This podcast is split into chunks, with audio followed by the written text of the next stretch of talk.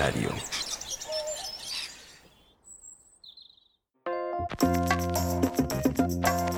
Estás sintonizando Todo Lógico, el hogar de los geeks y no tan geeks, donde no solo hablamos de muchas cosas relacionadas a la tecnología y a la vida moderna que todos llevamos. También hablamos de cómo la vivimos, del mundo físico y digital, de cosas que nos gustan y no nos gustan del presente, pasado y futuro, de un mundo que solo nosotros los todólogos podemos entender. Todo lógico, de la tecnología, de la web y del mundo, de todo un poco.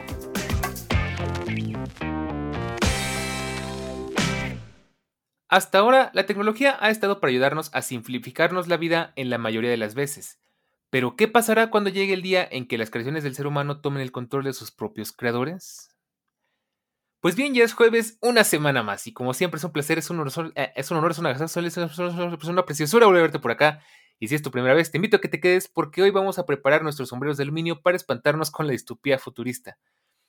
Y bueno, pues recuerda que mientras nos escuchas o después o antes, como tú quieras, nos puedes encontrar, nos puedes platicar qué opinas, qué piensas de todo lo que vamos a platicar aquí el día de hoy en nuestras redes sociales, en Telegram, en t.m, diagonal todológico, y en Twitter como arroba todológico-fm.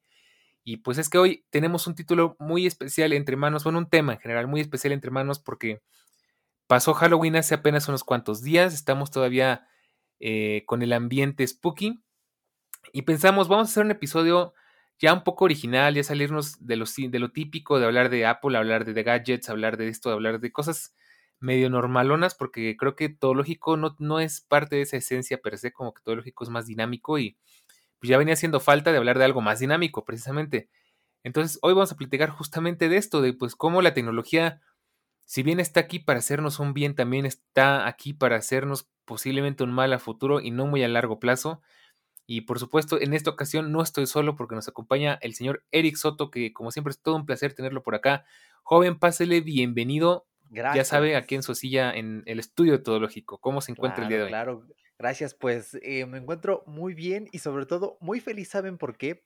Y esto es pista para los seguidores de Fuera de Bitácora. Un abrazo a todos. Y es que me recuerda muchísimo a cuando grabábamos Década Geek, que era el programa de revista, y una vez que tuvimos uno enfocado especialmente en estas fechas de espantos, ¿no? Del Día de Muertos, de Halloween, y traer así un tema escabrosillo aquí en Todo Lógico, pues me recuerda mucho a esa esencia y sobre todo espero que se diviertan un rato y, yo creo que este episodio es para escucharlo en la noche, ¿saben? Yo eh, algún tiempo fui muy fan de escuchar podcasts de terror, Ahorita ya no, porque no he encontrado un sustituto de uno de los que escuchaba que se fue a Evox y no, yo no me voy a bajar Evox porque no me gusta la aplicación. Eh, pero escuchar un podcast así de, de mellito, eh, acostadito en la cama con la luz apagada, daña ñañaras, ¿eh? Entonces, espero yo que logremos un poco ese efecto el día de hoy, o al menos ponerlos a reflexionar. Pues ahora sí que este podcast va a ser, como diría el Wendros, este podcast te va a dar, te va a dar mucho en qué pensar antes de ir a dormir. Entonces...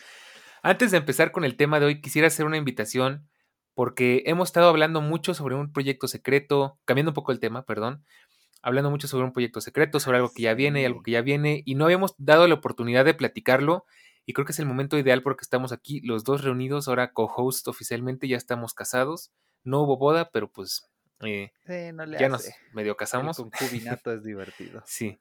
Entonces, amigos de Todo Lógico, amigos que venían de fuera de Bitácora, aquellos que escuchaban, o más bien que extrañaban escucharnos eh, hablar de un podcast eh, juntos y que de repente les eh, nacía la necesidad de escuchar algo que no fuera tecnología, pues tenemos un podcast muy especial para ustedes, centrado especialmente en adultos jóvenes, pero pues que también todas las personas lo pueden escuchar. Ya hemos descubierto que tenemos por ahí una, una cualidad oculta que es también hacer pensar a los adultos que ya pasaron por ahí y reflexionar al respecto y es algo muy divertido, muy interesante. Así que, ¿por qué no nos platicas un poquito, Eric, para que la gente vaya sabiendo de qué, de qué va este rollo que tanto tiempo hemos mantenido en secreto? Efectivamente, así que aquí les va un poquito los detalles. Bueno, creamos un nuevo podcast. Así es. En la comunidad de Aviario, ya saben, la red en la que orgullosamente se publican estos podcasts, estamos de celebración porque tenemos un nuevo integrante en esta hermosa familia. Y bueno, ¿de qué va el podcast?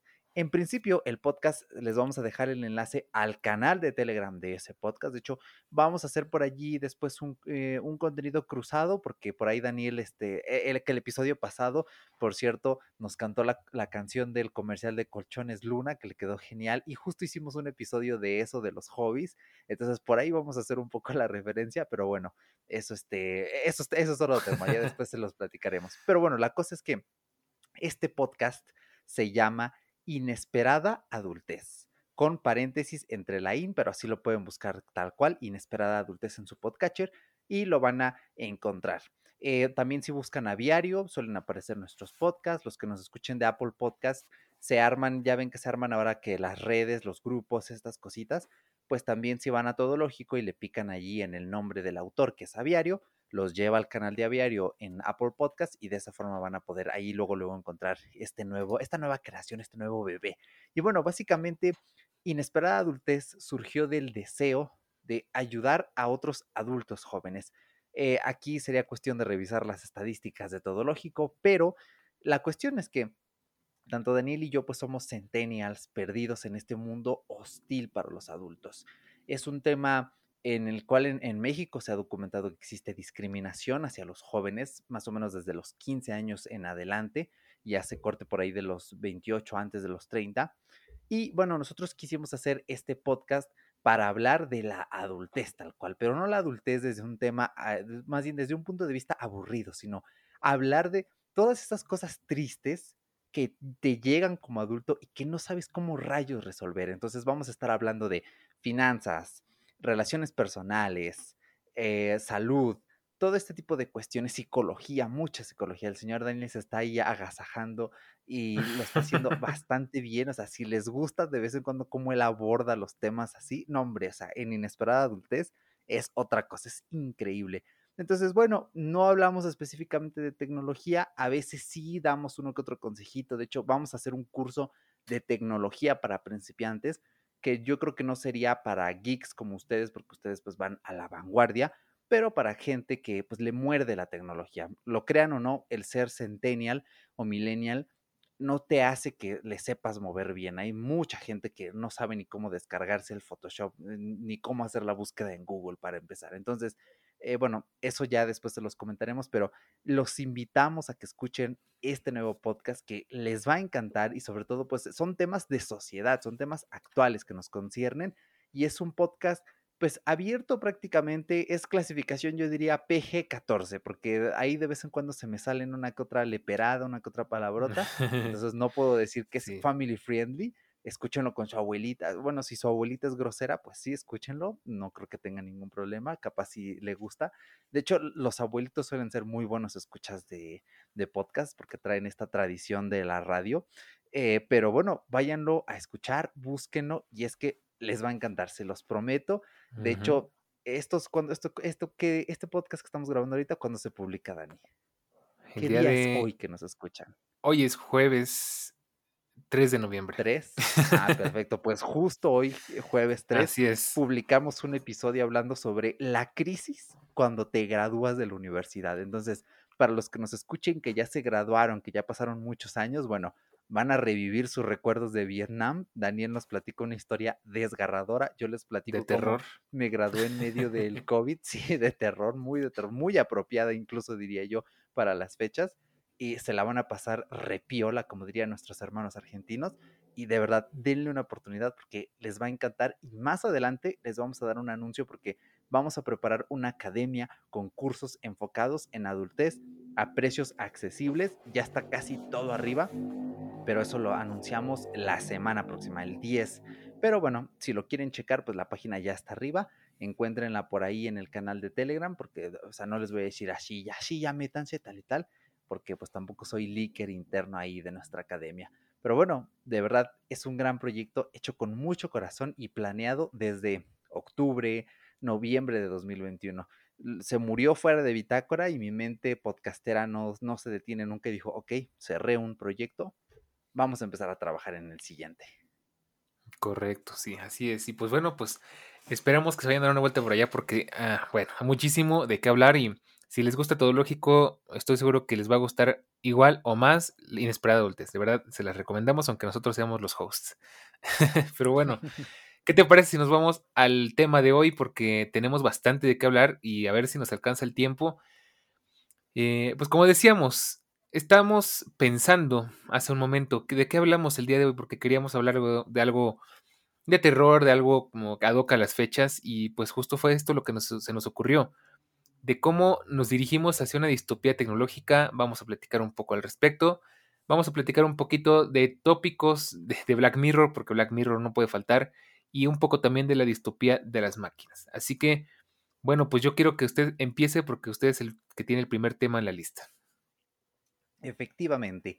Bueno, pues vamos a comenzar con lo escabroso y reflexionando un poquito de cosas que están sucediendo en la actualidad podemos pensar en futuros distópicos y se nos pueden venir a la mente el universo de Blade Runner, el universo de Alter Carbon, el propio Black Mirror. Eh, últimamente, de hecho, uno de los videojuegos que más me han marcado recientemente, hasta chillé a una parte de la historia, se llama Horizon, eh, la saga Horizon de PlayStation, tanto Zero Down, ahorita estoy jugando Forbidden West, que a ver cuándo lo acabo porque es un juego larguísimo.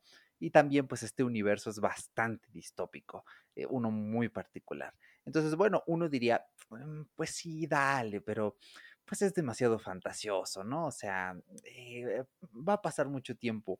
Bueno, quién sabe, ¿eh? en uno de estos universos que les acabo de mencionar, el fin del mundo contemporáneo fue por ahí de la década del 2060.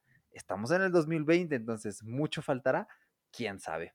Pero bueno, ahora, ¿qué señales podemos ver de que quizá nos dirigimos a una distopía tecnológica? Y esto, como siempre, pues tómenlo con pinzas, es como siempre una inferencia personal basada en lo que vemos al día de hoy, pero que pueden ser ciertos signos, ciertos síntomas.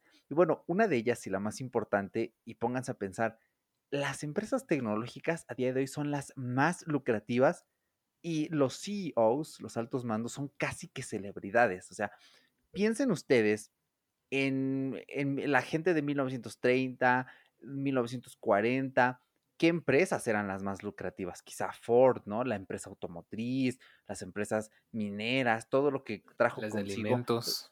Las de alimentos, sí. Eh, incluso eh, durante las guerras, ¿no? Pues las empresas que fabricaban armas, etcétera. Em, hay que ponerse a pensar, ¿no? Un poquito esto, las consecuencias de la revolución industrial. Ahorita estamos en medio de una revolución tecnológica que tiene casi las mismas eh, connotaciones. Entonces, pues no es de extrañarse que, por ejemplo, Apple sea la compañía pues más valuada en el mundo. Aunque Facebook ha estado cayendo y su acción a fecha que grabamos esto cuesta lo mismo que la de una acción de 2016, aún así sigue siendo una empresa gigante. Y qué decir de Alphabet también. Entonces, piensen en que esto es un síntoma muy interesante porque, o sea, esto nos deja claro que el negocio principal es la tecnología y los datos, el uso de datos. Y aquí es donde podemos pensar, mm, bueno, eh, habría que ver en manos de quién estamos, porque, oh sorpresa, todo lo que usamos proviene de estas empresas. El teléfono que tienes ahorita está corriendo el sistema operativo de una de estas. Afortunadamente, como el podcasting es un medio libre, pues eh, tanto el RSS como donde estamos grabando y las apps, salvo excepciones, no pertenecen a estos gigantes, depende qué uses, pero eh, puede ser que sí. Y bueno, o sea, también hay que pensar en que el mundo básicamente se resume en pensar qué está diciendo Elon Musk, qué está diciendo Mark Zuckerberg, qué está diciendo Tim Cook, qué está diciendo Sundar Pichar, ¿Qué está diciendo este? Ay, se me fue el nombre del CEO de Microsoft. Aunque él de todos es como el menos malvado, ¿eh? Lo veo y es como, ah, me cae bien. Este carnal peloncito, morenito. Este que no puede ser que se me haya ido su nombre. Pero bueno, piensen, ¿no? En que todo el mundo está tan centrado en ellos, en que incluso un magnate como Elon Musk tuvo la fuerza para comprar una de las redes sociales más importantes. Entonces, bueno, ese también es otro tema muy interesante para hablar, aunque la novela se sigue escribiendo, sigue su curso, pero piense, ¿no? Un poquito eh, en esto, ¿no? ¿Usted qué opina, señor Daniel? Pues sí, eh, ahora que lo pienso, ahora que lo mencionas, pues tienes razón. De hecho, bueno, no es como que me haya dado cuenta apenas ahorita, pero sí, las compañías tecnológicas, las empresas tecnológicas, pues tienen mucho poder sobre nosotros y por ahí rescato algo que alguna vez escuché, no me acuerdo en dónde, pero se me hizo bastante interesante y es algo que ustedes saben que en todo lógico somos un poquito eh, anti redes sociales. Y es que decían por ahí que Facebook si quisiera podría simplemente manipular las cosas, como ya lo estaba haciendo, más bien es cuestión de que lo queramos ver o no, para que gane un partido u otro, ¿no? O que si Facebook dijera, a partir de mañana voy a cobrar mi servicio si gana tal, si gana tal partido y si gana tal partido eh, sigue siendo gratis, eso puede provocar que la balanza vaya hacia, hacia el favor de, pues, del partido que esté apoyando. O sea, yo creo que muchas veces subestimamos la cantidad de poder que tienen estas empresas sobre nuestra vida, sobre nuestro mundo. Y pues es algo que tenemos que empezar a ser conscientes. No por nada, como dice Eric, pues no por nada Facebook es lo que es. O sea, por, no por nada tiene la presencia que tiene. Es una empresa muy malvada, eh, sobra mencionar. Eh, y, bueno, tal vez yo diría que Apple es malvada en otros sentidos, como porque ellos quieren dominar más bien en el apartado de meterte en su ecosistema y nunca volverte a dejar salir. Pero bueno, o sea, creo que tú entiendes, ¿no? Que al final todas estas cosas influyen mucho y puedes apostar lo que quieras, que si un día Apple dice, ¿sabes qué? Eh, digo, sería muy raro, la verdad es que dudo que pasara eso, pero si suponiendo que fuera el caso, que diga Apple, ¿sabes qué? Pues si tal, si tal partido gana, dejo de vender eh, mis productos en ese país. Podés apostar, Mittens, que eso va a hacer que las cosas se muevan bastante. Entonces, eh, es un ejemplo muy burdo, es un ejemplo muy vago, pero creo que ahí te voy dando una idea de, pues, del poder que tienen las empresas de tecnología sobre nuestras vidas, ¿no? Y cómo cada producto que sacan nos afecta, nos hace cambiar nuestro paradigma constantemente. Y la cuestión es que estamos tan acostumbrados y lo tenemos tan naturalizado que ya casi no nos damos cuenta, pero no sé si tú recordarás aquella vez que estábamos en un Tecnostalgia, que, ay, cómo hacen falta los Tecnostalgia. Ah, eh, Cómo eh, fuimos conscientes por un momento de todo lo que hace un iPhone, de todo lo que hace un smartphone, de la cantidad impresionante de cosas que hace una computadora, una supercomputadora que tenemos en nuestro bolsillo. Y, y pues tome en cuenta pues todo lo que eso implica, ¿no? Al final nos ha acercado por un lado, nos ha alejado por otro lado de las personas, del mundo. Y bueno, pues es una cosa muy loca. Ahí lo, ahí lo dejo porque tampoco me quiero mal viajar tanto. Efectivamente, de hecho, ahora que lo mencionas, les voy a recomendar, y este, ojalá que no se me olvide, eh, a ver, lo voy a apuntar de una vez, entonces sepan ustedes disculpar mi teclado. Un video, ya saben que yo adoro a el canal de El Robot de Platón, Aldo Bartra, que también es comunicólogo peruano. Entonces, les voy a recomendar un video de él que se llama, eh, no tengo el título exacto, pero básicamente habla sobre eh, por qué el metaverso no es una buena idea. Idea, ahí está. Robot de Platón, para que no se me olvide. Se los voy a mandar en el canal de Telegram de Todológico. Es un video muy bueno y abordado desde divulgación científica y da mucho miedo porque, bueno, a mí no es algo que me apasione especialmente. Ya saben que igual como persona que aboga al no uso de las redes sociales, pues prefiero mil y un veces las interacciones reales como el, podcasting, ¿no? Hablarnos un poquito a la, oreja, llamarnos, vernos, etcétera. Pero eh, es cierto que, pues, a veces te hace un poco al ojito, dices, ah, pues está chido, el Resident Evil 4 VR, eh, pero ese video realmente te echa un poco para atrás. Entonces, bueno, continuando un poquito con el siguiente subtema, eh, y muy ligado con esto, es que los países apoyan su hegemonía basado principalmente en el desarrollo tecnológico. Y ojo, esto no es algo pues propio de nuestra época, casi siempre ha sido así. Eh, por algo China siempre fue este país que llamaba tanto la atención porque pues, prácticamente en China se inventó el papel, la pólvora, o sea, siempre fue un país eh, muy vanguardista, ¿no? En ciertas cosas. Por eso siempre esta obsesión de los europeos con encontrar rutas, el comercio, etcétera. Eh, también pues Europa es lo que es a día de hoy gracias a que pues es un continente que se desarrolló relativamente rápido. Pero aún así hay que ver ciertas cositas muy peculiares al día de hoy. Eh, la primera y la más preocupante es que Rusia tiene a los mejores hackers del mundo. eh, actualmente que grabamos esto, pues está al rojo vivo todavía la guerra de Rusia y Ucrania y se sabe, ha estado bien documentado, que Rusia ha hecho hasta lo imposible por tirar cualquier infraestructura tecnológica de Ucrania, ¿no? A tal punto que eh, este Starlink eh, ha tenido que estar eh, subsidiando el sistema de internet satelital en Ucrania porque pues las redes locales entre los destrozos materiales y los destrozos a nivel de software pues no funcionan. Y de hecho, yo por ahí tenía un videíto en mi canal, ya no, ya no sabría decirles cuál, eh, si no lo voy a buscar, es este, eh, creo que era, el video de el hacking en 2021, 2020, no me acuerdo, en el que eh, básicamente recopilaba que uno de, uno de los equipos de hackers más importantes de Rusia, que se llama Aquarium, Acuario, pues e, era un grupo que estaba detrás de muchos incidentes a lo largo del mundo. Entonces,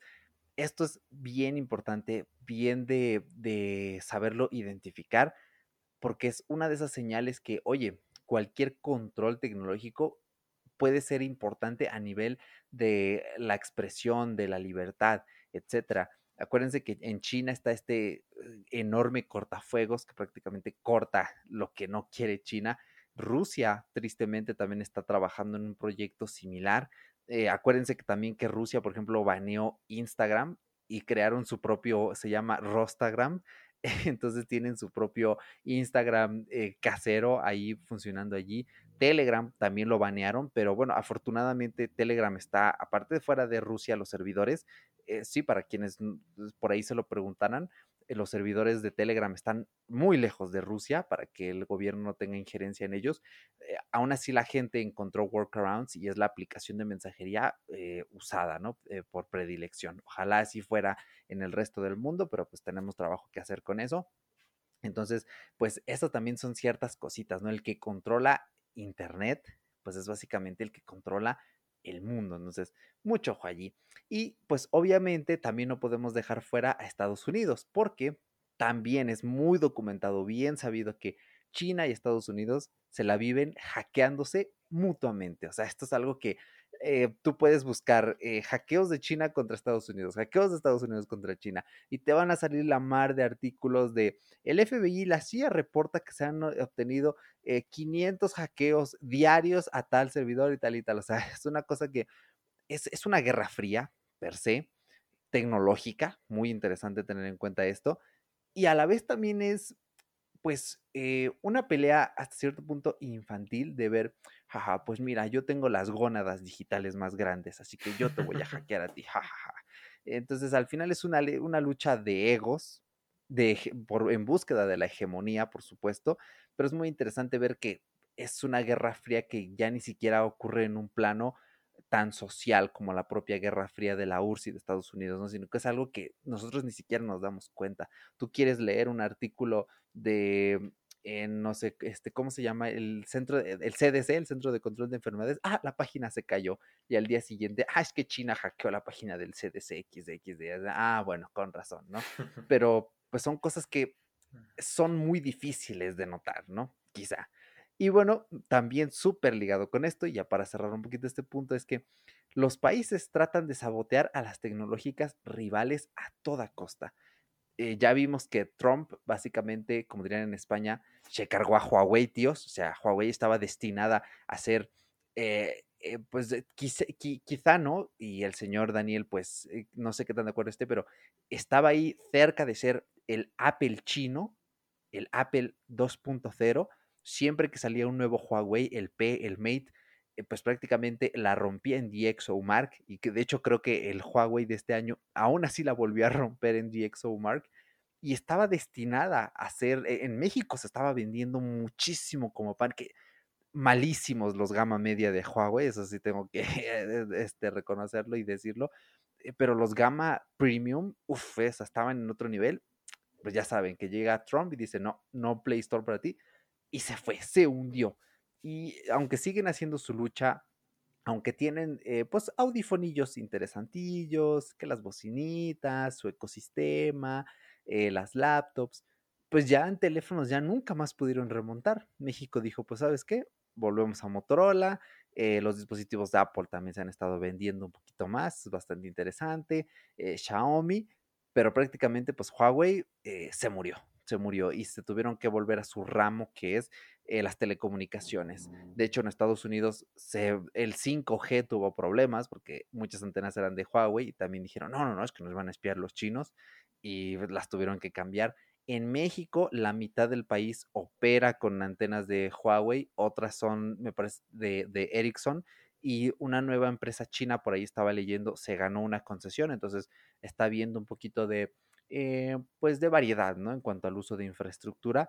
Y también, por supuesto, súper interesante, pues es que Apple está queriendo retirar sus fábricas de China porque pues esta dependencia excesiva de China les está eh, pasando factura, ¿no? Pero aún así las previsiones son tremendas y se van a tardar eones, eones, Sí, vayan claro. ustedes a saber, ¿no? Fíjate que Entonces, ahorita ajá, que lo dele, comentas, dele. no sé si te acuerdas que hubo hace unos meses, creo que como un mes, no más de dos meses, se escuchó por ahí que estaban dándole un golpe de estado a Xi Jinping y que según esto China, eh, la- digamos que China continental, China comunista estaba corriendo riesgo pues de, de entrar en una guerra interna, en una guerra civil o una cosa así por el estilo. Y la gente estaba preocupadísima porque decían, pues es que si China se nos cae, se nos cae la mano de obra y la producción de prácticamente el 80% de todo lo que consumimos en el mundo. Claro. Entonces, ahí se me vino a la mente justo uno de estos futuros distópicos en los que súbitamente de la noche a la mañana tu PlayStation 5 vale cinco veces más porque ya no hay más, o sea, no va a haber más en mucho tiempo Mm, porque no hay fábricas en casi ningún otro lado del mundo. Que tu iPhone, en ese entonces todavía no salía el, el 14, entonces tu iPhone 13, que iba, estaba por bajar de precio con la salida del iPhone 14, ahora va a subir muchísimo de precio porque va a ser el iPhone más nuevo que te vas a poder conseguir en quién sabe cuánto tiempo. Y era una cosa así que digo, una completa locura. O sea, ahí sí podríamos decir China tiene un gran poder sobre, sobre la Tierra porque fabrican pues la gran mayoría de las cosas que consumimos en nuestras Sí. vidas, computadoras, componentes electrónicos, partes de automóviles, eh, inclusive insumos de todo tipo, pues tú sabes, este, materiales de cocina, insumos médicos, o sea, una cosa impresionante sería yo creo que la pandemia, pero como al 10 por, como que a la décima potencia, ¿no? O sea, una cosa impresionante. Entonces, eso sí, ahí sí me quedé pensando, eso sí da mucho que pensar antes de irse a dormir, sí, eh, porque no, no, ya me es peligrosísimo. Todavía no compro mi Play 5, aguanten, vara. Sí, no, afortunadamente creo que no pasó nada, pero imagínate que eso hubiera sucedido, estaríamos ahorita así como que en un futuro bien distópico en el que dijera, ¿sabes qué? Tengo que cuidar absolutamente todas mis cosas porque ya no hay remedio. Si se echan a perder, no voy a poder comprar otras. Tengo que repararlas o conservarlas porque no sabemos hasta cuándo vamos a poder conseguir más, ¿no? Y ya ni siquiera digas nuevas, por lo menos de la, del modelo más o menos antiguo, ¿no? Como pasó con los coches, por ejemplo, los coches, curiosamente, con todo esto de la, entre la pandemia, la guerra de Ucrania y lo de los componentes, todo este rollo, Uf, sí.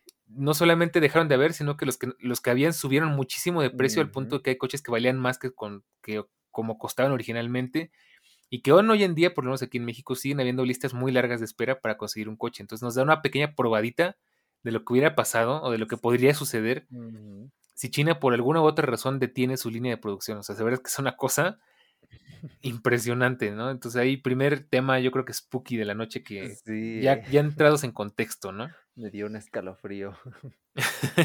Pero sí, es cierto, ¿eh? Eh, es muy curioso un, ver como uno de los vicios del neoliberalismo de em, bajar los costos de producción a toda costa pu- puede ser realmente contraproducente. Entonces, pues no hay más que diversificar las plantas de producción a lo largo del mundo. Pero es cierto, y, y haciendo un pequeño hincapié financiero, este es el peor momento, gente, para comprar un coche con un crédito automotriz, porque al menos en México los créditos que solían ser por ahí del 7, 8%, 10, 12%, ahorita están rondando el 20%. Imagínense, es casi como si se compraran su coche con una tarjeta de crédito y lo Sí, pagaran con los intereses ordinarios. Claro, intereses ordinarios de una tarjeta de Estados Unidos, porque aquí en México el promedio es del 70% el costo anual total, pero bueno, ese es otro tema. Entonces, eh, no compren autos ahorita y menos a crédito, aguántense un par de añitos más que, eh, pues ni modo, a darle al transporte público y cuiden el que ya tienen. No hay sí, urgencia de cambiarlo.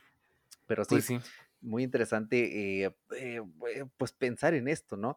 Y otra señal más que nos da estos indicios, bueno, pues es- esto ya es súper bien sabido, aunque creo yo que poco a poco se va remediando y es que, como dice este, esta célebre persona de Argentina que le robaron su moto, a la gente le chupa tres pingos su privacidad, che, le chupa tres pingos. Y esto es muy preocupante porque el hecho de que seas ignorante en cuanto al uso de tus datos, al menos en la tecnología, se extrapola a otros ramos y es esta dependencia psicológica, eh, pues bueno, es redundante decir enfermiza que tenemos hacia los gadgets, hacia la tecnología y sobre todo, eh, pues que la gente no sea consciente de, del uso del potencial, o sea, es, es casi que una falta, es un analfabetismo digital y este es otro síntoma más, porque acuérdense que el hecho de que tú eh, remitas a depender de un dispositivo y que no te informes, que no vayas más allá,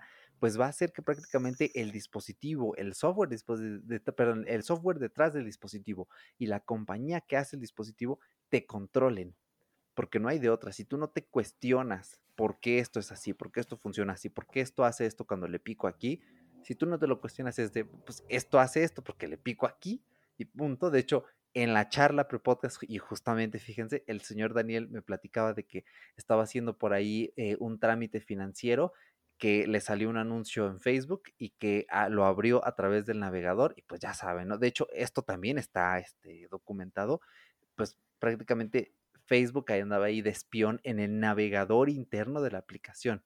Y de hecho yo hace no mucho leí un artículo de que TikTok también no había forma de que tú abras un anuncio en TikTok si no es fuera de TikTok.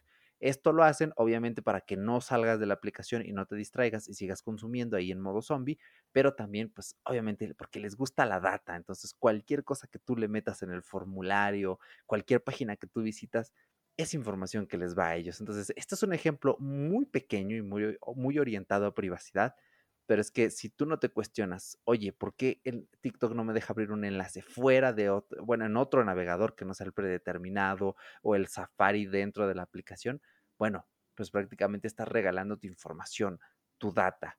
Entonces, hay que empezar, yo creo que se está empezando a ver un cambio, que la gente está siendo un poco más susceptible pero a mí lo que me preocupa es que a pesar de que lo saben, no lo dejan de utilizar, ¿no? Ejemplo claro, en, en Argentina, creo que fue el año pasado, el gobierno le metió una multa a WhatsApp eh, porque estaban eh, tratando de hacer este cruce de datos y aún así, pues sigue siendo la aplicación que se utiliza, bueno, como en toda Latinoamérica, que la gente es esclava de esa cosa verde horrible, eh, pero bueno, esto también es otro ejemplo pequeñito, entonces, bueno, Espero que les haya dado por ahí otro pequeño escalofrío.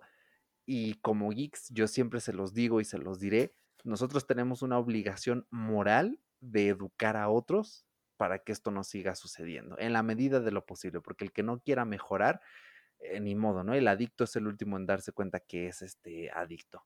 Entonces, bueno, con esto cerramos estas señales de que nos dirigimos a una distopía tecnológica. ¿Qué opina usted, señor Daniel? Claro, pues solo para ponerlo en contexto, vamos a suponer, tú dices, bueno, mi nombre ya lo sabe el gobierno, ya lo sabe Facebook, ya lo sabe Twitter, ya lo saben todos, ¿no? Y dices, ok, vale, no hay tanta bronca. Pero ¿qué pasa cuando las aplicaciones saben a qué hora estás en tu casa, a qué hora te vas, en dónde estás en ese momento, qué haces, qué dejaste de hacer, qué te gusta, qué no te gusta, con quién hablas, con quién ya no hablas, sobre qué hablas con esas personas, eh, y bueno, una cantidad infinita de cosas. Y tú dices, pues sí, pero no tengo nada que ocultar. Pues no es que tengas algo que ocultar, que creo que era el, argumento típico, ¿no? De, ah, pues es que yo no tengo nada que ocultar. Sí, pero toma en cuenta que toda esa información, de hecho ya hablamos de eso en, me parece que dos, tres episodios aquí en Todo Lógico, toda esa información se está utilizando para lucrar. Tú sin saberlo estás haciendo a, esos, pues, a esas empresas malvadas ganar dinero lucrando con tu información personal, con tu intimidad y, pues al final puede resultar en términos muy graves porque pues tú no sabes si esos datos van a llegar en manos correctas. Al final recuerda que hay muchas filtraciones de datos y si en algún punto tú estabas hablando con tu tía Panchita de que te dolía el estómago, capaz que en una de esas se hace una filtración de datos y alguien, algún ladrón de internet por ahí ya sabe que te duele el estómago y es capaz de abordarte y confundirte y hacerte algún mal. Eh, ya sabes, ¿no? Robarte dinero, estafarte, cosas que aquí en México casi nunca pasan, es rarísimo. Eh, y de hecho, pues, ¿de dónde crees que sacan tu número y tu correo para chingarte con lo de el director general de Amazon que está buscando vacantes para empleos a medio tiempo? Eh, con todo eso que estuvo muy de moda, que a mí me partía las pelotas con todas las palabras, de sus pinches trabajos a tiempo parcial y de que te estaban buscando el reclutador de no sé qué rayos, era pues precisamente porque se filtraron tus datos. Entonces imagínate, eso es hasta cierto punto inocente si tú no caes en la trampa, pero si caes en la trampa, puede ocasionar daños irreversibles en tu vida. Entonces, fíjate lo delicado que puede llegar a ser el dejar a la ligera lo que pasa con tus datos. Entonces, otra cosa que te dejo para pensarla y vámonos al siguiente punto.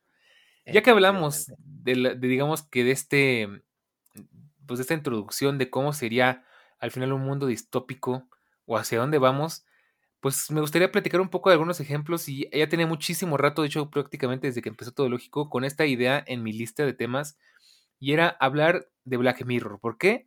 Porque me encanta Black Mirror, me encanta cómo manejan las cosas, me encanta cómo eh, nos hacen conscientes de la gravedad de la situación y de cómo nos estamos dirigiendo hacia un futuro completamente distópico gracias a la tecnología.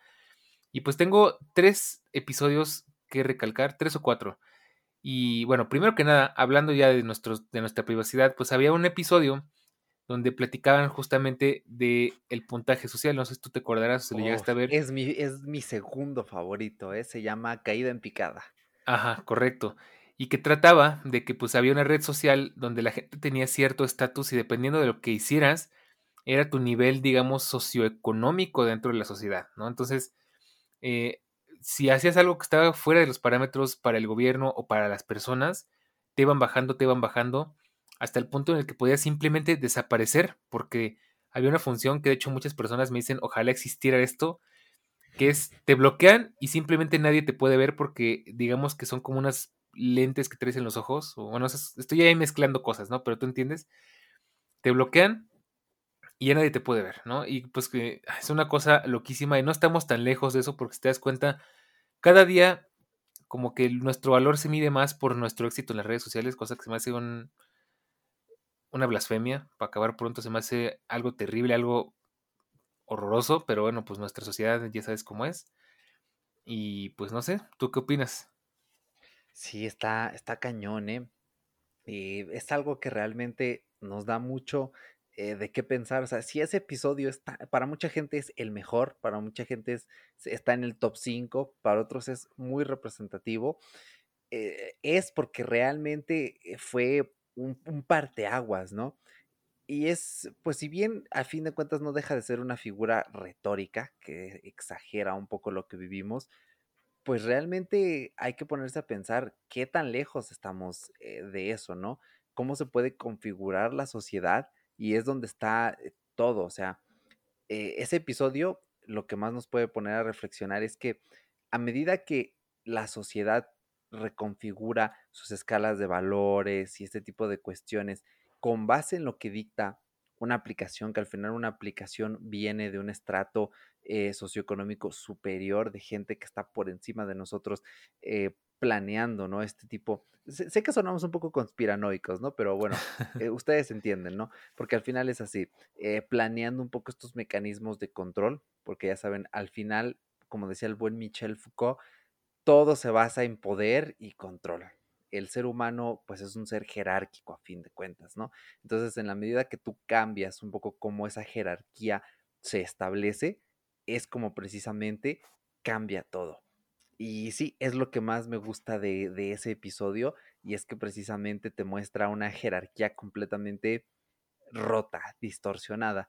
Y aunque, bueno, ya platicando un poco en forma de narrativa, el episodio es como montaña rusa, va subiendo, llega al clímax y de ahí se empieza a hacer un poquito menos interesante. El final me gusta, pero sí se torna un poco tedioso de llegar hasta él. Al final lo que me gusta es el mensaje que te da, que pues que te chupe tres pingos realmente, en un poco esta jerarquía. Al final lo importante es ser feliz, aunque estés baneado del mundo, pero al final vemos, ¿no? Cómo eh, la protagonista y esta otra mujer pues acaban, eh, pues sí, eh, estando en el eslabón más bajo, pero logran encontrar un poco ese atisbo de felicidad que nunca se ve a lo largo del episodio y que si se ve es fingido, es falso, ¿no? Prácticamente. Claro. Y pues sí, la verdad es que pues, siempre, a mí me encanta Black Mirror porque siempre me deja mucho en qué pensar. Y ahí te voy a dar un dato curioso que no tiene nada que ver, pero ¿sabías por qué se llama Black Mirror? No, no, no. Ah, mira, pues te va. Es muy interesante porque justo trata de, si no sé si te has puesto, si has sido muy observador como para darte cuenta de que justamente los episodios culminan en la parte más choqueante de la historia, que te dejan así completamente en blanco, que te dejan muchas veces sin saber qué fregados pensar porque es muy impactante, y te aparece una pantalla en negro. Generalmente cuando ves una pantalla en negro estás viendo tu reflejo, entonces es un espejo negro, es Black Mirror. Te confronta contigo Oh, mismo de una forma muy interesante, ¿no? Entonces dices, o sea, ah, ya después de ver todo ese relajo, ves tu reflejo y de alguna forma te ves reflejado en ello, ¿no? Entonces me hace una genialidad Mm, y Sí. me parece una analogía bastante buena. Y bueno, pues vamos, ya te dejé pensando. Entonces vamos a otro tema que tenemos aquí en este tópico, en los tópicos de Black Mirror, que se me hace igual muy interesante y es, es algo que de hecho ahorita estaba pensando dónde más lo he visto porque siento que hace poco lo vi en otra película o algo así por el estilo, que son mentes humanas atrapadas en las máquinas. Y aquí hay dos eh, temas o dos episodios que me encantan. Uno es de Ashley 2, que básicamente es una especie de Free Britney combinado con una chica que se atrapa, queda atrapada a su mente en el, pues en el cerebro de un robot, pero pues es un juguete básicamente. Y no nos vamos a tener mucho a explicarlo porque pues mejor velo, para qué te lo spoileo. Pero pues trata justo de eso, ¿no? De cómo eh, corremos el riesgo en un futuro no muy lejano de que la mente humana pueda ser, digamos que traducida o codificada de tal forma que se convierta en ceros y unos y pueda meterse en una computadora y entonces entramos en el gran dilema de si esa mente está realmente viva, si esa mente realmente está sintiendo, está sufriendo, está gozando, o si simplemente es un, pues es un programa que se está corriendo, ¿no? Ya sabemos que la inteligencia eh, artificial cada vez es más poderosa, entonces te deja pensando realmente qué parte de eso es un ser consciente de sí mismo y qué parte de eso es simplemente una máquina ejecutándose a sí misma, ¿no? Entonces, eh, está ese ejemplo y otro que me encanta que es algo muy similar donde em, encierran a una mujer en un oso de peluche con una cámara. Que bueno, el episodio, eh, no, no tengo aquí el nombre a la mano, pero el episodio trata de que la esposa de un hombre muere y la meten dentro de su cerebro para que él siempre la tenga con él y resulta que es una pésima idea. Y después el hombre se harta y ya te lo spoileé todo, pero pues, ya después el hombre se harta y mete su mente en un osito de peluche y pues la mujer queda atrapada en el osito de peluche. Y dices tú, o sea, volvemos al mismo tema, es como que imagínate por un momento que agarraran tu mente, toda tu conciencia, todo lo que sabes, tus recuerdos, tus emociones, todo, y lo meten en un objeto en el que no tienes ningún control. O sea, son, simplemente es un objeto en el que tú estás viviendo como si fuera una casa sin poder salir, sin poder moverte, sin poder hacer absolutamente nada más que tu conciencia. Y siento que estamos bastante cerca de eso, ¿no? De hecho, creo que es un poquito lo que platican otras películas como y ese rollo de pues la conciencia y la capacidad de la, de la, tecnología para conectar con el ser humano y que llega un punto en el que se parecen tanto que pues va a llegar a ser difícil diferenciar qué es real y qué no. Ya un ejemplo así muy burdo, si tú quieres, el hombre bicentenario, que es un robot que se convierte en humano, y la película de Johnny Depp de Trascender, que casi nadie le gustó, pero que a mí en su momento se me hizo muy interesante, y que nos deja justo pensando en eso, ¿no? La, esa, esa búsqueda del ser eterno, del ser humano, ¿no? O sea, de inmortalizarse en un objeto eh, que no perece, pero es una cosa loquísima, no sé, ¿tú cómo ves? Sí, pues justamente hace varios, bueno, no hace varios, ya tiene un ratito, creo que fue una de las últimas veces que estuve por acá, les recomendé esta serie de Made for Love, o bien el libro de Alisa Nuring, Nuring, se escribe Nuting con una sola T, me parece.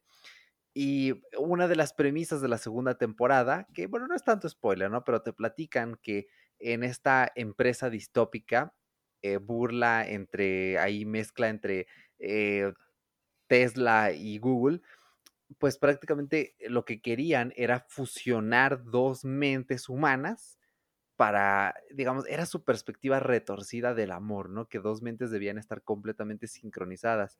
Y para hacer esto, ya en la serie ya lograban crear un duplicado de una mente humana en una computadora, en un pequeño chip. Entonces, se aborda mucho esto y me encanta el tratamiento que se le da en la serie. Está en HBO Max, entonces no se la pierdan porque vale mucho la pena. Son como ocho episodios por temporada, cortitos de 30 minutos cada uno, muy llevaderos, muy divertida la serie. Y precisamente en la segunda temporada se aborda esto de cómo dos mentes tratan de escapar al mundo real y de cierta forma eh, lo logran. Y es súper es, interesante no les estoy dando mucho spoiler, pero sí, y de hecho, pues científicamente el consenso no es muy claro, ¿no? De a partir de dónde empieza la inteligencia, la conciencia, la vida. Es realmente un tema todavía que yo creo que los seres humanos le tenemos miedo per se, ¿no? Por eso yo creo que Daniel lo escribió aquí, porque aunque no lo admitimos, aunque no vamos por las calles diciendo, oye, tú le tienes miedo que un día encierren tu conciencia en un chip y después este chip tenga su propia conciencia que va a atentar en contra de ti, si no es algo que bien decimos explícitamente, es algo que nos produce todavía miedo porque es realmente desconocido. Entonces, sí, definitivamente es un tema que no sé yo en el mundo real cuánto tiempo vayamos a tardar en ver. Yo creo que para eso sí estamos bastante lejos, ¿eh? creo yo. Lo más cerca que hemos estado es con Neuralink, pero pues ya saben que los proyectos de Elon Musk son como un, un aviso de alfa, pre-alfa, casi casi, ¿no? Ni a beta llegan y tarda muchísimo. Entonces, eh, afortunadamente creo yo en el mundo real estamos bastante lejos de eso, pero pues hay que prepararnos porque un día va a salir en algún periódico eh, una noticia así y va a ser algo que vamos a decir, wow, o sea, qué miedo, ¿no? Esto ya no es una buena señal, o quién sabe. Ah, es como en Cyberpunk 2077, justamente los que hayan jugado el juego sabrán que este tema también es, e-, es bien común. Claro, sí, pues bueno, ya ni digas tú en periódicos, ya lo vamos a ver en redes sociales seguramente. Ya los periódicos para esos entonces ya ni van a existir, yo creo. Ah, pues bueno, sí. no de la forma tradicional. Pero bueno, pues sí, y, y yo creo que, pues aunado a esto, pues sabes que me viene a la mente, pues es que no sé, o sea, yo tengo mis dudas porque la inteligencia artificial pues sí está avanzando muy rápido y digo, no sé, no te digo que ya para pasado mañana va a estar listo, pero sí te deja pensando, ¿no? Pero sí, ya viste que eh, cuando intentaron educar al SimSimi, que resultó ser sacar lo peor de la sociedad y inteligencias emocionales, ¿eh? ya estoy en otro modo, artificiales, que aprendieron cosas negativas del ser humano. Por ahí creo que escuché de un automóvil eléctrico o una cosa así, autónomo, básicamente. Bueno, es que ya que el autónomo y lo eléctrico van muy de la mano que aprendió a violar las leyes de tránsito porque pues es lo que todo el mundo hace. Entonces, esas cosas raras que pasan. Pero bueno, vamos a otro tema porque tenemos otro aquí y nos faltan bastantes por platicar. Y es, eh, regresando un poquito a las redes sociales, como ya comentaba, hay otro episodio de, Black Mirror que me encanta, yo creo que es de mis favoritos, aunque seguramente no el de muchos, que se llama Smithereens. Que a mí me gusta bastante porque es algo bastante realista. ¿De qué trata? De hecho, es de la última temporada. De hecho, no sé si es el último episodio o de los últimos. Ya hace falta un nuevo episodio, de hecho. Bueno, una nueva temporada. Que trata de un hombre que secuestra a un becario de una empresa que se llama Smithereens, que es como tipo Facebook. Sí, no más o menos tipo Facebook. y, y, pues la cuestión es que él secuestra a esta empresa, bueno, a este chavo para llegar a la empresa, para llegar al, al Mark Zuckerberg ficticio de esta empresa que cae mucho mejor que el Mark Zuckerberg de la vida real, hay que aclarar. Le dieron mucho más carisma. Em, porque nos cuenta la historia de que al final, bueno, desde el inicio más bien, él tuvo un accidente en el que su esposa murió, un accidente en coche, y nos cuenta algo que se me hace súper rescatable, y es algo que de hecho ha motivado muchos episodios de aquí de Todo Lógico, que es que dice, es que yo era de esas personas que lo primero que hacían al levantarse era revisar Smithereens y lo último que hacía al irme a dormir era revisar Smithereens. Y en ese día que iba manejando con su esposa, su esposa se había quedado dormida, venían de una fiesta, todo tranquilo. Empezó a sonar su celular y era muy insistente, muy insistente y le entró el FOMO y pues quiso revisar el celular para ver que era una notificación de unos gatitos y por distracción chocó y murió su esposa, básicamente. Y es algo tan, pero tan realista o sea, realmente eso pasa todo el tiempo. Hay gente que tiene accidentes así todo el tiempo porque el FOMO, porque el pinche Facebook, porque el pinche Twitter, porque el pinche Instagram no los deja en paz ni un momento. Y eso ya lo hemos platicado en algún momento. La adicción, la dependencia que esto genera es muy, es muy grave. De hecho, por ahí tengo, no sé si ya lo hice, lo voy a hacer, porque ahorita ando medio drogado porque estoy tomando medicinas. Entonces no, no, estoy muy seguro, pero en algún punto yo había pensado hablarlo y era, eh, el celular es nuestra nueva droga, es el nuevo tabaquismo, porque todo el tiempo, en todo momento y a todas horas estamos sacando el teléfono y tenemos esa necesidad intrínseca, esa necesidad inconsciente de siempre estar revisando que nuestro teléfono tenga las notificaciones al día, ¿no? al corriente, que nuestro Facebook no tenga nada pendiente, que nuestros mensajes estén resueltos, que, nuestras, que nuestros correos estén vacíos, que todo, que no nos estemos perdiendo de nada, que estemos ahí en todo momento. Y algo que detesto es algo que ya había platicado en una ocasión. Sí, sí, ya me acordé, sí, sí, ese episodio. ando, te ando medio mal. Em, que es que la gente está, pero no está. O sea, algo que odio y detesto es cuando estás platicando con alguien, cuando estás eh, pasando tiempo de calidad con alguien y saca el celular y ya la perdiste o lo perdiste por un muy buen rato porque ya se distrajo en otras cosas que no son importantes en ese momento, pero esa necesidad de estar al pendiente de lo que está pasando en nuestro mundo y de, y de sentirte excluido porque te perdiste de algo, entre comillas, importante, eso está cañón y pues al final, pues insisto, velo desde este punto de vista. Mucha gente tiene accidentes mortales porque no pueden dejar eso a un lado por un momento, porque no pueden estar en un solo lugar a la vez. Y eso es una implicación fuerte de lo del metaverso, ¿no? Que al final, pues, em, ya nos tienen esclavizados ahí y nos quieren esclavizar aún más, nos quieren volver como, como Ready Player One, que, que pues básicamente el mundo digital ahora tiene más valor que el mundo terrenal. Y híjole, eso la verdad es que sí está terrible. Ay, de hecho, mm, no, no, sabes que voy a dejar eso para después porque eso sí ya está muy denso, no lo quiero ni recomendar. Pero bueno, es una película de un chavo que, mm, que básicamente se mete a un, una red social donde lo, lo, orillan a suicidarse, pero esos son otros rollos muy diferentes, ya, eso es meterse en temas muy escabrosos. Em, sí. No sé si recomendarlo, ¿no? Bueno, es bajo su propio riesgo, se llama eh, The Suicide Room, una cosa así, me parece que es rusa pero está muy interesante. si la quieren ver por ahí, eh, bajo su propio riesgo, insisto, si te da, te da un muy mal viaje. Eso, eh, si, si tienes problemas de ansiedad, depresión, por favor no la veas. Y si la ves, insisto, yo no sé, yo no, a mí no me eches la culpa, ¿eh? ya, ya advertí que está muy densa. Y, bueno, pues eso, ¿no? Al final las redes sociales eh, hacen mucho daño, sí nos acercan y todo ese rollo, pero fíjate hasta qué punto llega y me encanta, insisto, me encanta cómo esta película que te comento y pues este, este episodio de Black Mirror pues lo dejan muy en claro, ¿no? Del daño que pueden llegar a causarnos. Sí, efectivamente. Eh, pues volvemos al mismo punto, ¿no? O sea, es, es casi este perro que se muerde su propia cola de la dependencia psicológica que te lleva a estas consecuencias y a los trastornos y que de nuevo los trastornos pues siguen ¿no? un poquito este ciclo sin fin. Tristemente esta sociedad que es este perro que se intenta morder la cola, pues sí se hace daño, sí se alcanza la cola, ¿no? Se sangra la cola.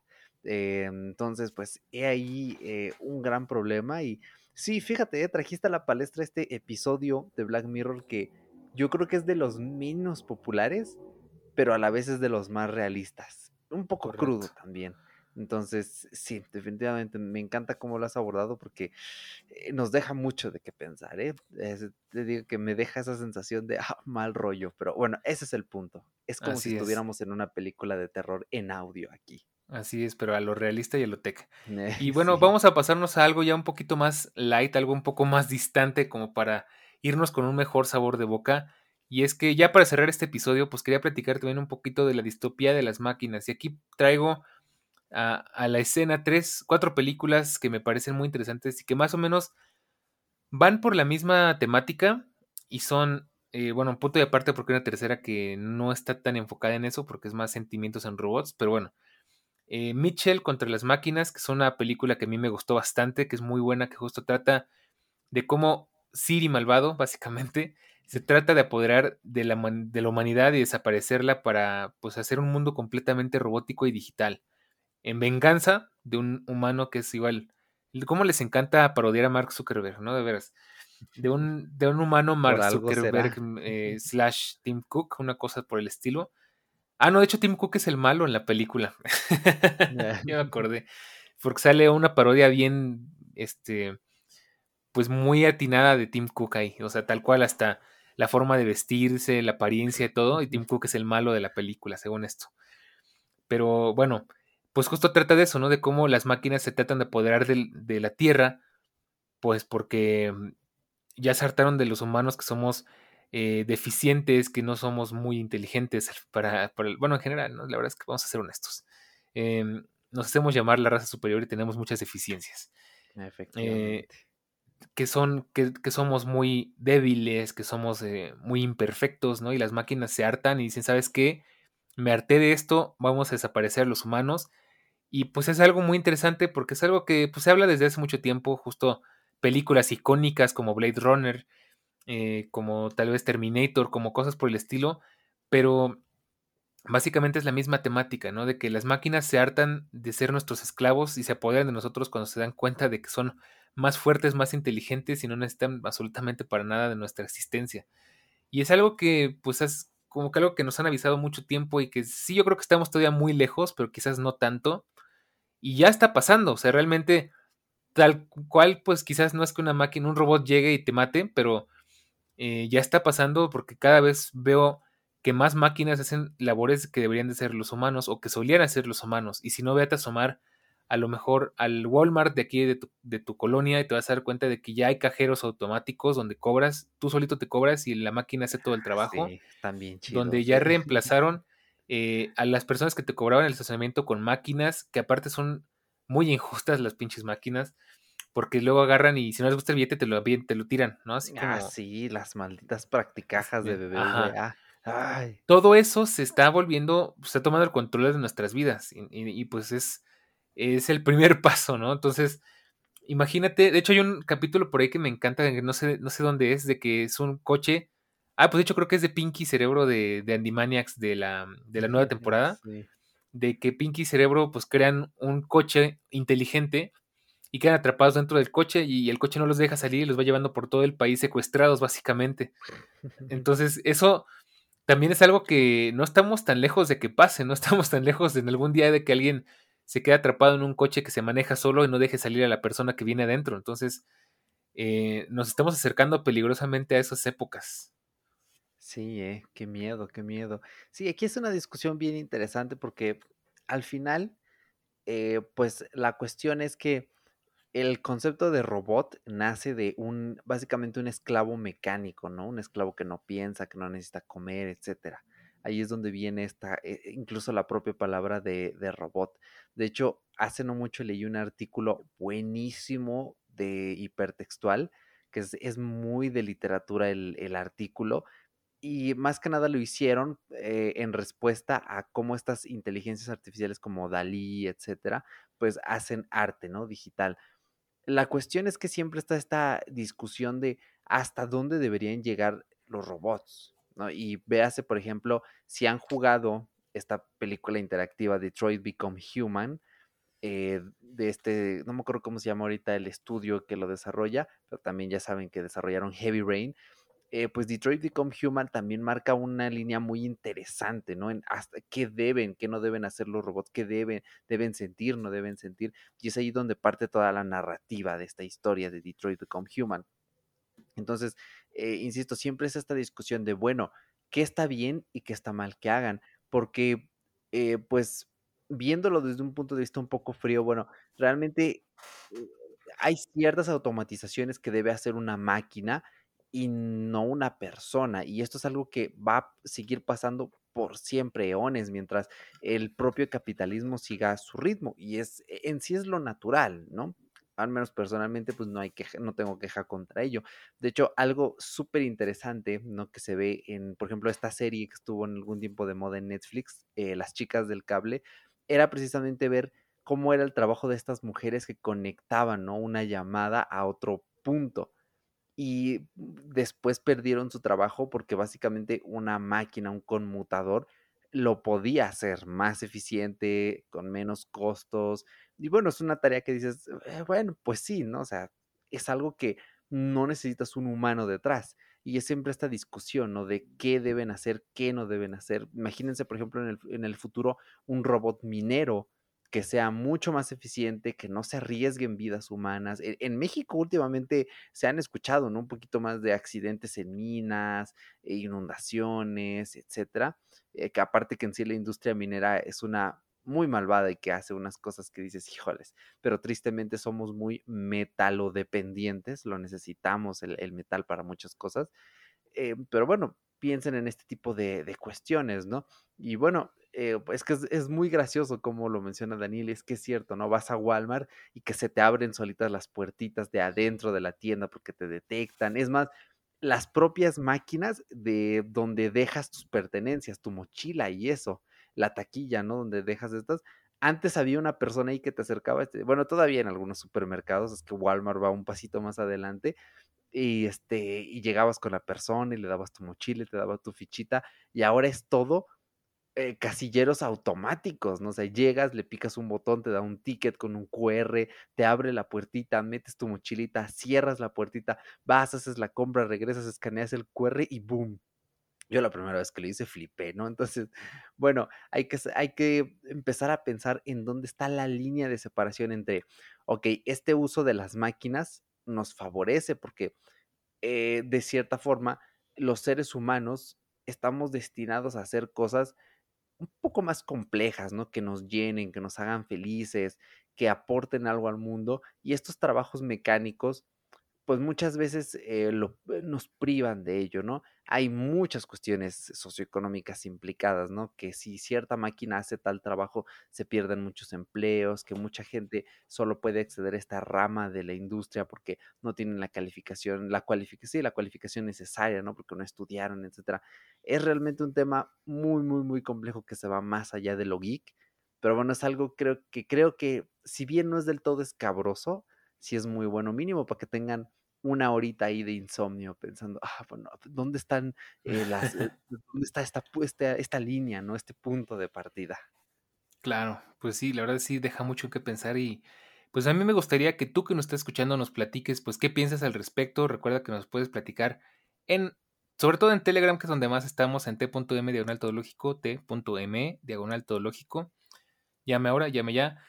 Y pues bueno, así llegamos al final de este episodio, pero no se vayan porque ah, vamos a irnos a una pequeña recomendación de la semana para no irnos con este tan mal sabor de boca, aunque pues en parte es la idea, sino para que estamos aquí.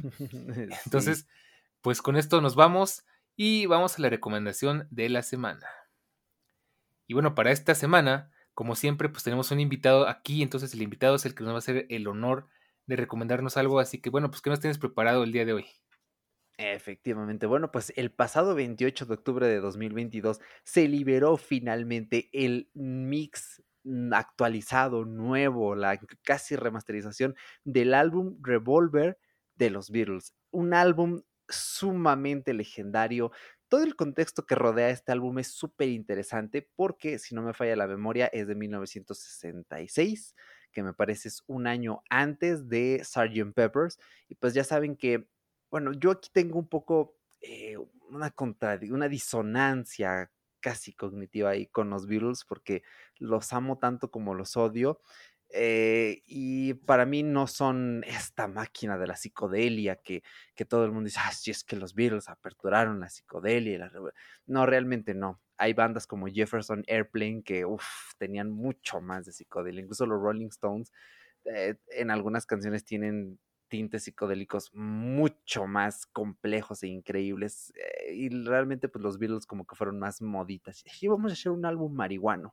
Pero ya después volvemos a algo acá más, más complejo. Pero bueno, eh, para no salirme tanto del tema, Revolver es un álbum muy interesante porque eh, eran la entrada de estos experimentos psicodélicos antes de Sgt. Peppers y de Magical Mystery Tour. Entonces, pues es un álbum que mucha gente quería un mix porque cada año eh, han tenido la costumbre, Apple Studios, de que iban haciendo estas remasterizaciones. Eh, la primerita, si no me falla la memoria, precisamente fue en el 50 aniversario de Sgt. Peppers. Se brincaron Magical Mystery Tour, ahí muy mal. Yo sí quiero una remasterización. Me gusta más Magical Mystery Tour. Eh, después el álbum blanco. Amo el álbum blanco, es mi álbum favorito de los Beatles. Creo que fue el mix del 2000 no me acuerdo, 18. Luego Abbey Road. Eh, el año pasado fue Let It Be. De hecho, me acuerdo que cuando sacaron la remasterización de Let It justamente era cuando me fui a poner una de mis dosis de la vacuna contra el COVID. Y este año pues tocó Revolver. Yo estoy ansioso porque no es de mis álbumes favoritos y hay algunos atrás de Revolver que me gustan un poquito más y quiero ir viendo estas remasterizaciones de estos álbumes, pero gente, o sea, váyanlo a escuchar. O sea, Revolver a lo mejor no ubican el álbum per se, pero sí han escuchado alguna cancioncita del álbum. Déjenme acceder aquí a mi Apple Music eh, el álbum de Revolver es el que tiene esta, este boceto como de dibujitos y la remasterización es el Super Deluxe, Revolver Super Deluxe. Y bueno, en las canciones tiene el 2022 mix. A lo mejor ubican eh, Taxman, cobrador de impuestos, increíble canción, gran solo de guitarra de Paul McCartney, Eleanor Rigby, o sea, ¿quién no ha escuchado Eleanor Rigby? Eh, Yellow Submarine, por supuesto, Good Day Sunshine, em, también este, eh, déjenme ver, algo que me encantó de este álbum es que incluyeron eh, esta remasterización de Paperback Writer y The Rain. A mí me encanta Paperback Writer, es una canción muy, ah, ¿cómo decirlo? Ah, complejilla, ¿no? Puede parecer sencilla un riff, el bajeo, pero realmente es una canción que marcaba un estilo muy particular y escuchar esta remasterización fue como de boom, no lo puedo creer, aquí estoy escuchando Paperback Writer como casi nunca se puede escuchar y es increíble y más si por ejemplo pagan Tidal, Apple Music, eh, creo que Deezer también tiene estas opciones de, de este de de escuchar sin pérdida, gente, yo lo escuché aquí con mis audifonitos conectados y, ofe, qué potencia. Escuchas Taxman y ya desde entrada el, bajo te golpea que dices, wow, o sea, qué bueno, porque si escuchan el original se escucha como Paco, eh, como que algún, ah, no está del todo tan bien masterizado, o sea, para la época estaba bastante bien, claro está, fue un álbum que revolucionó la carrera de los Beatles prácticamente, ahí fue donde empezaron a madurar, pero ya escuchar esto con estos nuevos mixes de 2022, incluso con Dolby Atmos, dices, oye, está lindo, les quedó bien, pero ya escucharlo en Lossless es como, wow, esto está a otro nivel. Entonces, esa es la recomendación. Eh, se la van a pasar muy piola escuchándolo. Pues yo te voy a hacer caso, voy a escucharlo. De hecho, estoy buscando música así de ese estilo para escuchar porque Ahí les ah, voy spoileando la eh, próxima les meto una segunda recomendación. Sí, perdóneme, señor Daniel. Justamente él, déjenme buscarlo por aquí. Eh, también Queen está haciendo el, un lanzamiento de aniversario de The Miracle, uno de sus álbumes eh, estrella, muy buen álbum, no de los más populares, pero sí muy bueno, y justo también lanzaron un sencillo, vayan al perfil de Queen en su este, reproductor eh, que, les guste de música y búsquenlo o pueden buscar la canción que se llama Face It Alone, enfréntalo solo.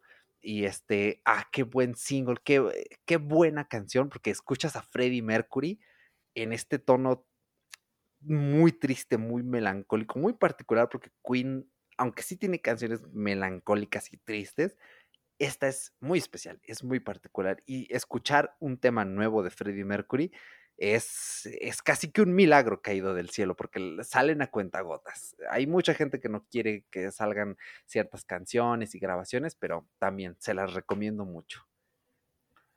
Muy bien, pues como te digo, voy a escucharlo.